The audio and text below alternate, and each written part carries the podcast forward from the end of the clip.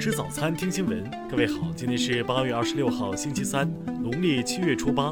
新阳在上海问候您，早安。首先来关注头条消息。自美国黑人弗洛伊德被警方跪压致死，全美掀起的抗议浪潮已经整整持续了三个月。然而，美国警方暴力执法事件却不减反增。当地时间二十三号。美国威斯康星州发生令人震惊一幕：一名并未携带任何武器的非裔男子遭警察连开七枪。在警察开枪时，该男子的三个孩子就在一旁。事件发生后，抗议席卷了美国多个地区。在有十万人口的基诺沙，抗议者们打破窗户，在行政大楼上喷漆涂鸦，在县法院大楼附近纵火。附近一家汽车经销商的多辆汽车在大火中被烧毁。身穿防爆装备的警察则在现场用催泪弹驱散示威者。为应对持续的示威抗议，威斯康星州州长调用了一百二十五名国家警卫力量，并宣布继续实行宵禁。八月二十四号，民主党总统候选人拜登发布声明，敦促对此案件进行立即、全面和透明的调查，并强调必须追究涉事警察的责任。他还表示，美国必须解决系统性的种族主义的问题。目前，两名涉事警察已被停职。听新闻早餐知天下大事。昨天上午，中美全面经济对话中方牵头人刘鹤应约与美国贸易代表莱特希泽、财政部长姆努钦通话，双方同意创造条件和氛围，继续推动中美第一阶段经贸协议落实。报告显示，继印度、墨西哥之后，中国是2019年世界第三大国际移民来源国。居住于中国以外的移民人数为一千零七十万。海关总署日前公布的统计月报显示，七月份我国稀土出口一千六百二十吨，同比下降百分之六十九点一，出口金额一点八亿元，同比降低百分之四十七点二。国家粮食和物资储备局数据显示，我国粮食在储藏、运输和加工环节每年损失量达七百亿斤。而四川省二零一九年的粮食产量为六百九十九亿多斤。农业农村部昨天下发通知，要求严厉打击非法研制、生产、经营、使用非洲猪瘟疫苗等行为。水利部日前介绍，面对八月中旬长江上游发生的今年第四、第五号洪水，长江水库群防洪调度效益显著。减少洪水淹没面积约一百一十二点七平方公里，减少受灾人口约四十点一万人。交通运输部近日发布新规，对内河船舶垃圾实行新的分类要求，以使其和城市垃圾分类相衔接，提升船上储存、交岸接收处置的可操作性。水利部消息，近年来，我国水土流失状况持续好转，生态环境整体向好趋势进一步稳固。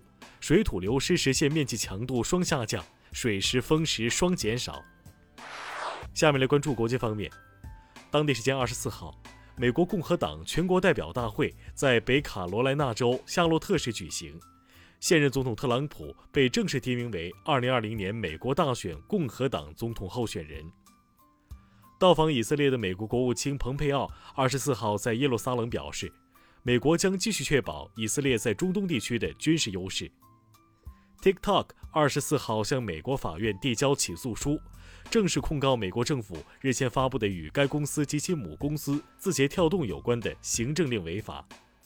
世卫组织日前表示，目前已有一百七十二个国家和地区表示加入全球新冠疫苗计划。该计划的目标是二零二一年年底前，在全球范围内提供至少二十亿剂安全有效的新冠疫苗。联合国海洋法公约第三十次缔约国会议二十四号举行国际海洋法法庭法官选举，中国政府提名候选人中国驻匈牙利大使段杰龙高票当选。白俄罗斯总统卢卡申科二十四号与俄罗斯总统普京就抗疫问题达成一致，白方公民将参加俄制新冠疫苗的三期临床试验，俄方则将首先向白俄罗斯供应俄产新冠疫苗。日韩军事情报保护协定昨天凌晨迎来通知终止的最后期限，韩国方面没有发出通知，但警告称随时可以终止。二十四号，由马里化变军人成立的马里权力过渡机构与西非国家经济共同体代表团磋商后表示，双方未能就成立过渡政府达成共识。下面来关注社会民生。昨天是第四次全国残疾预防日，目前，我国残疾儿童康复救助制度已在全国范围内普遍建立、全面实施。二零一八年以来，已累计救助三十九点二万名残疾儿童。云南丽江被抱走的男孩昨天已被找到，警方抓获犯罪嫌疑人两名，缴获白色涉案车辆一辆。目前案件正在进一步办理中。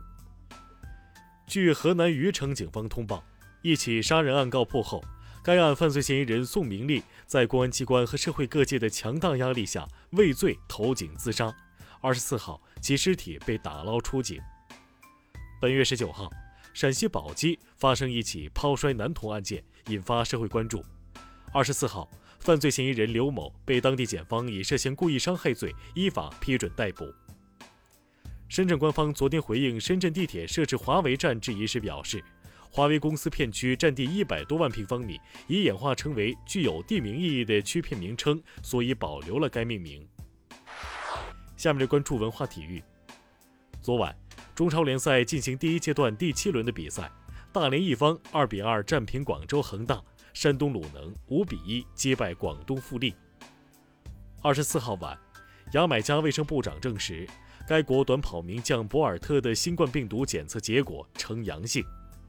二零二五年大阪世博会会徽昨天正式发布，该会徽以“生命之光”为主题，形似细胞，象征着每一个生命个体的可能性。昨天，明代担当禅师的一百五十余件书画作品在山西博物馆展出。作品展示了明移民文化和禅宗文化的结合。以上就是今天新闻早餐的全部内容。如果您觉得节目不错，请点击再看按钮。咱们明天不见不散。